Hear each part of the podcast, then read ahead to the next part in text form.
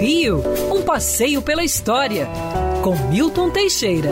Amigo ouvinte, no dia 1 de setembro de 1969, o presidente da UNE, União Nacional dos Estudantes, Jean-Marc Van der Weyde, é preso pelo CENIMAR, Serviço Secreto da Marinha, como comunista e levado para a Ilha das Flores. Muita gente se pergunta onde é que é essa Ilha das Flores? Que Ilha das Flores é essa? Ilha das Flores fica em São Gonçalo e, na verdade, nem mais é uma ilha. Era uma ilha que pertencia a particulares, foi comprada pelo governo eh, no final do Império para receber imigrantes que ali passavam uma quarentena. É, o serviço era bem feito, é, os imigrantes eram bem recebidos, eram bem alimentados, eram adaptados, eram cadastrados e depois os empregadores visitavam a ilha e é, contratavam esses imigrantes para trabalhar geralmente nas grandes fazendas. Eu me lembro, eu fui casado com uma senhora japonesa, a família do Japão veio toda para das Flores, lá eles foram alimentados e foram contratados por um japonês para trabalhar no Paraná. Então, numa fazenda de café no Paraná.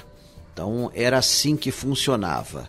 Lá na Ilha das Flores só iam os imigrantes pobres é, inclusive, existe uma anedota, né, por conta do filme Titanic, que se o Titanic chegasse do Rio de Janeiro, a Rose Dawson, a heroína do filme, desembarcaria na Praça Mauá. Mas o rapaz é, teria que ir para a Ilha das Flores. Ilha das Flores era para os imigrantes pobres. Muita gente chegou ali fugida de perseguições, de guerras, e o Brasil sempre os recebeu de braços abertos. Na época da Segunda Guerra Mundial, a Ilha das Flores abrigava prisioneiros alemães. E a melhor coisa do mundo era ser prisioneiro alemão no Brasil.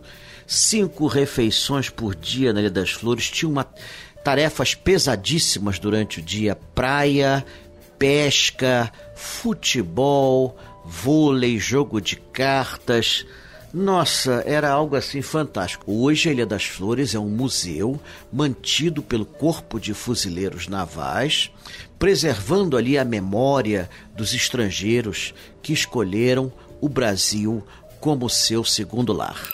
Quer ouvir essa coluna novamente? É só procurar nas plataformas de streaming de áudio.